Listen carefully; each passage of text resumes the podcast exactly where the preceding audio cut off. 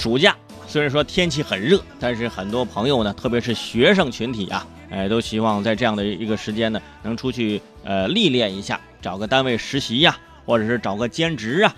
哎，对于小学生来说呢，他们还有一份作业啊，就是在暑期的时候呢，要进行一项社会实践。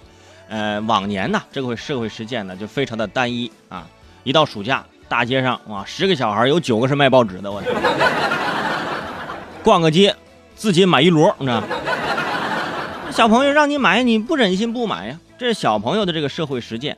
但是大学生啊，这个实习也是非常重要，特别是对于一些工科院校啊，这个实习，因为他们手上有技术嘛。而对于这些工科院校的实习呀。有一首打油打油诗啊，是这么说的，就是打油诗，我觉得写的非常好，叫什么呢？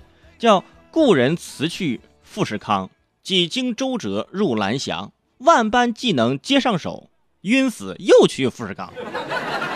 故人再辞富士康，奋发考入新东方，借问实习何处去？校长遥指富士康啊，就跟富士康杠上了啊，实习去富士康。这可不是开玩笑的啊！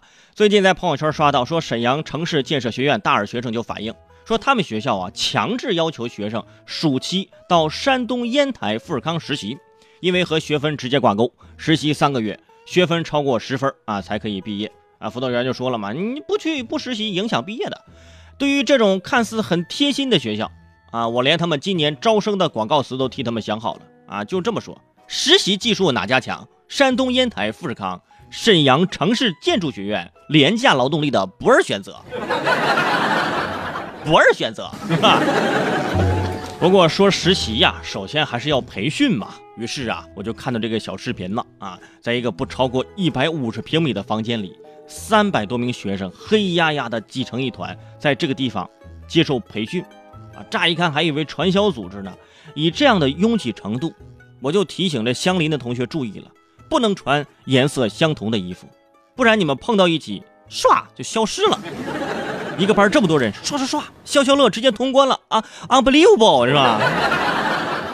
除此之外啊，这些学生呢，大都是不清楚实习单位，在不清楚的情况下，哎，就被动的来到了单位实习的。呃，还有老师啊，挨个去学生的寝室走访啊，说服学生签下这个三方协议，啊，这是把学生当成包身工了吗？而且你说你一个沈阳的学校，你怎么就把学生卖那个呃送到山东去实习了呢？是吧？如果沈阳也有富士康，那是不是就把学校都搬进富士康工厂里就算了呢？呢？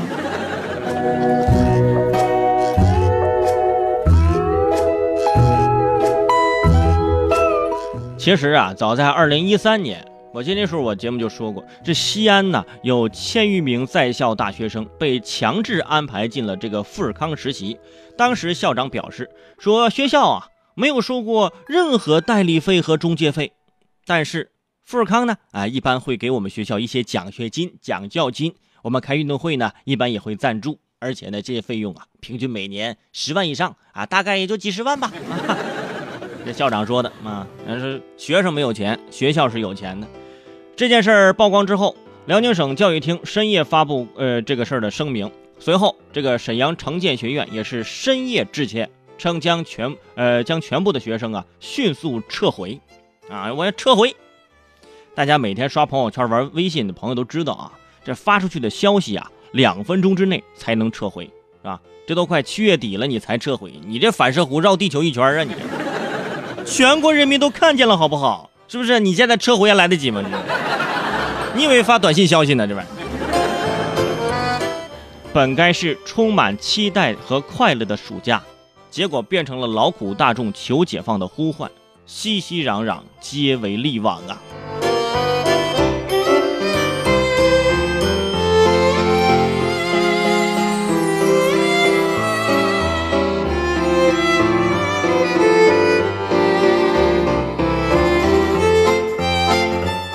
像我们工作多年之后啊，在回想大学时期，啊，我们美好的记忆呢，无非就是谈恋爱，对不对？然后就是放暑假，啊，就没有谈过恋爱的，比如说我呢，只能放暑假，是吧？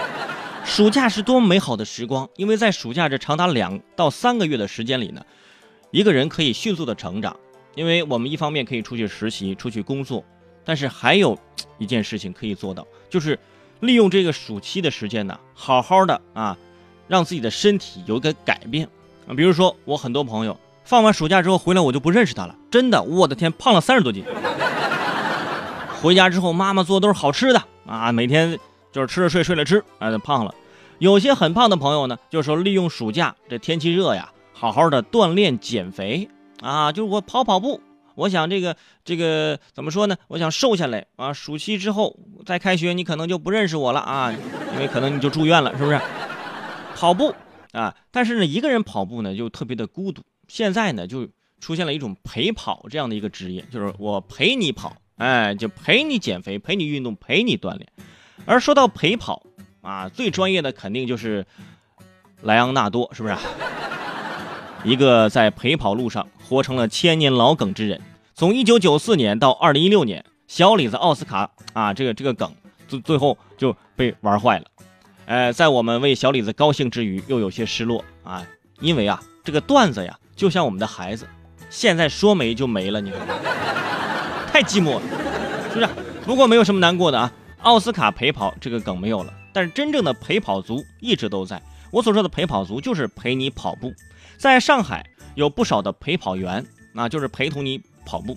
对于收费的问题呢，每个陪跑员的这个收费标准呢也是不一样的，从几十到几百都有。也有这个陪跑员表示啊，收费啊看眼缘儿啊，不收费都可以啊，反正自己也是要跑步，就说明什么意思呢？就是看就是看你长得好好不好看啊。你长得好看，哎，不要钱，哎，我陪你跑。你长得难看啊，就我拔腿就跑，哎，你追着给钱我都不陪你跑，就就这种。哎，从另外一个角度来说呢，就是陪跑啊，也是被陪跑，反正就是自己找个伴儿啊，相互督促、相互监督，还有钱挣。我觉得你看人上海，人上海人人就是会赚会赚钱。我们很多人都尝试过要坚持跑步。啊，坚持着坚持着就变成了坚持发誓，为什么呢？今天我对电灯泡发誓，明天我一定要去跑步。啊，明天对着电风扇发誓，我一定后天去跑步。后来发现，你家里的所有家用电器都被你发誓完了。啊，你你还没有跑步，因为跑步的确是一件很孤独的事儿。每次跑到最后的动力就是啊，靠这个脑内小剧场支撑的。比如说啊，我与女神的爱情故事一百集，我与奥特曼大战一百局。啊，结果永远打不完第一局，是不是就结束了？就感觉胃痛、脚痛、全身痛啊！算了啊，开心就好嘛，干嘛自虐呢？然后就放弃了，去旁边吃烧烤去了。哎呀，也提醒各位啊，晚上跑步的时候啊，千万不要这在这个烧烤摊附近跑，越跑越胖啊，很有可能。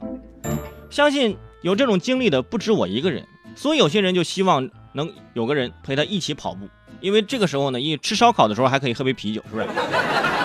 一个人吃还寂寞了，这个陪跑员不仅能够指导这个跑步姿势，还能帮助这个跑客养成经常锻炼的习惯。其实他们的生意，呃，也不是特别的好，咨询的人很多啊，你是不是能陪跑啊？但是真正 Let's Go 的人很少，因为这个陪跑是两方私下的约定，这样的约定呢，并不具有法律效力。对于双方来说呢，哎，提防都是需要的嘛，哎，在预判充分的前提下，要互相信任，所以呢，就很难。达成一致，啊，在这儿也是提醒各位朋友啊，你说陪跑啊，人家都成为一种职业了，你现在想想，每天晚上哎也可以出去兼个职，是不是？你也陪跑啊，但是在陪跑之前，你首先你要确定自己能跑，结果你去陪别人跑，跑个十公里，最后你住院了，是不是？给人赔个累赘，所以说先自己锻炼啊。啊，跑步啊，跑得非常的健康啊，这个姿势呢，呃，非常的优雅啊，这个非常的正确。这样的话啊，而且这个你要提前先瘦身啊，你身材要瘦下来。结果人叫个陪跑过来之后，发现你比他还胖，我这叫陪跑吗？你这在陪吃算了，是不是？